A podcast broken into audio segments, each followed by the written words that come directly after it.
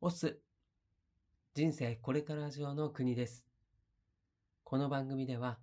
番外編として西野昭弘エンタメ研究所過去記事投稿を毎日配信しています。今回はサロンメンバーを勝たせながら前に進むという記事です。近婚西野昭弘さんが運営するオンラインサロンの記事は過去1年以前のものは基本シェア OK となっています。記事の振り返りや、オンラインサロンではどんな記事が毎日投稿されているのか気になっている方に向けて配信をしています。では2020年6月29日投稿記事を朗読します。最後までお付き合いください。さて、今日はサロンメンバーを勝たせながら前に進むというテーマでお話しさせていただきます。前半戦はすべてのサービス提供者が抑えておいた方がいいじゃないかなという話を、そして後半戦は僕ならこうしますという具体策を発表させていただきます。売上の使い道を宣言するマーケティング。このサロンで本当によく言ってることですが、あらゆる業種において、クオリティで差別化を図ることがいよいよ難しくなってきました。全員がより良いものを作れるようになったので、より良いものの価値がギュイーンと下がっちゃったわけですね。プロダクト、生産物は売り物にならなくなってきたので、付加価値の創造が求められています。ここで僕らは付加価値には例えばどういったものがあるのかを整理する必要があります。数日前の記事で通りがジグザグの屋台村の話をさせていただきましたが、あの屋台村がこの先どうなってるの？というトレジャーハンティング的な体験が付加価値となっています。屋台村は料理だけじゃなく体験も販売しているわけですね。別の例も挙げます。多くの表現者が言語化できずに取りこぼしていますが、オフラインイベントの付加価値はお客さんです。オフラインイベントにはオンラインイベントでは味わうことができないお客さんとの一体感があります。ライブ感という言葉で包まれて見えにくくなっていますが、つまるところ、オフラインイベントはお客さんを売っています。お客さんが買っているのは出演者のパフォーマンス以外にもう一つ、他のお客さんとのつながりなんですね。この部分を強化しようと思い、僕がイベントを仕掛けるときは、イベントを見に来たお客さんの打ち上げ会場、イベント前にお客さん同士が交流を取れるスペース、お客さんが協力しないとイベントが前に進まない仕掛け、などを細かく設計します。オフラインイベントの付加価値であるお客さんとのつながりを最大化する施策ですね。こうすることで、西野のイベントを買う理由が西野のパフォーマンスだけではなくなります。このように、一重に付加価値といっても様々なものがあります。そんな中、この1年ぐらいで僕が特に注目している付加価値があります。売上の使い方です。去年あたりからちょこちょこと言っていますが、サービスで差別化が図れなくなった今、物を買うという活動が、ふるさと納税やクラウドファンディングのようになってきていて、いいお金の使い方をしてくれる企業、人の商品を買うという流れが生まれてきています。売上の行方が付加価値になってきていて、文章にすると変な感じになっちゃいますが、お客さんは自分で支払うお金の使い方を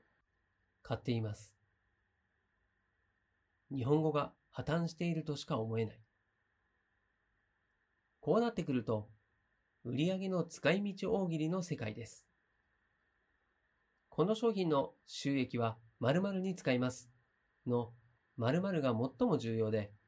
ここが気持ちよければ良いほど購入理由、付加価値が上がります。そして、あくまで僕の肌感ですが、この商品の収益の一部は〇〇に寄付します。は、実はあまり効き目がなくなってきていて。と言いつつ、僕もやっていますが、可能であれば、この商品の収益は全額〇〇に寄付します。の方が、そりゃ効き目がありそうです。ただ、収益を全額寄付してしまうと会社は回りません。そこでポイントになってくるのが自社製品の中に定番のギフトを持っておくです。これが難しい。例えば、このサービスの収益はすべて世界中の子供たちに絵本煙突町のプペルをプレゼントする費用に使います。としたら、多くの方が納得、応援してくださります。その上で、絵本煙突町のプペルは自社製品なので、巡り巡ってマネタイズすることができて、会社の活動を続けることができます。お客さんと直接お金のやり取りを行われるサービスにおいては、定番のギフトの開発がめちゃくちゃ重要になってくると思います。そんなことを踏まえて、次にこんなことを仕掛けます。蘇る西のコンサル。僕はクラウドファンディングのリターンで会社会議、コンサルを時々出させてもらっています。自分の信用に大きく関わる仕事なので、かなり真剣に、かっこ、そして具体的にやらせてもらっていて、突破口が見当たらない場合は、一旦僕が商品を買って、ユーザーとして使ってみるとか言い出す始末。最近人形劇を作ると言っていますが、それを言い出したきっかけは、実は会社会議です。小屋、イベントスペースを作ったけど、うまく宣伝運用できないという相談を受け、まるで効果的な宣伝が見当たらなかったので、僕がお客さんとしてその小屋を利用してみる。そうすれば、その小屋の宣伝になるだろう。ところで、なんで利用するんだ？と叫び、人形劇開発に胴体着陸した次第です。ま、とにかく、コンサルは本気でやってますよ、という話です。本気でやっているだけに、生活がかかっている言葉の応酬がそこにはあり、それを番組にしたのが、アベマ TV でやっていた西野コンサルです。僕は自分の信用をとても大切にしているので、ギャランティーで折り合いをつけて宣伝をするということができない人間なのですが、西野コンサルが最高だったのが、番組内で西野にダメ出しをされればされるほど、結果的に宣伝になっているという点です。なんなら、西野に怒られれば怒られるほど、実際は怒らないですよ。相談者のことを応援したくなる。結果、集客につながるんですね。番組最終回の最後で、スタッフさんから、この企画面白いので、またどこかでやりましょうと言われたのですが、ずっと頭に残っていて、そろそろ良いタイミングな気がしてきました。今、以下のことを考えています。1、クラウドファンディングのリターンで、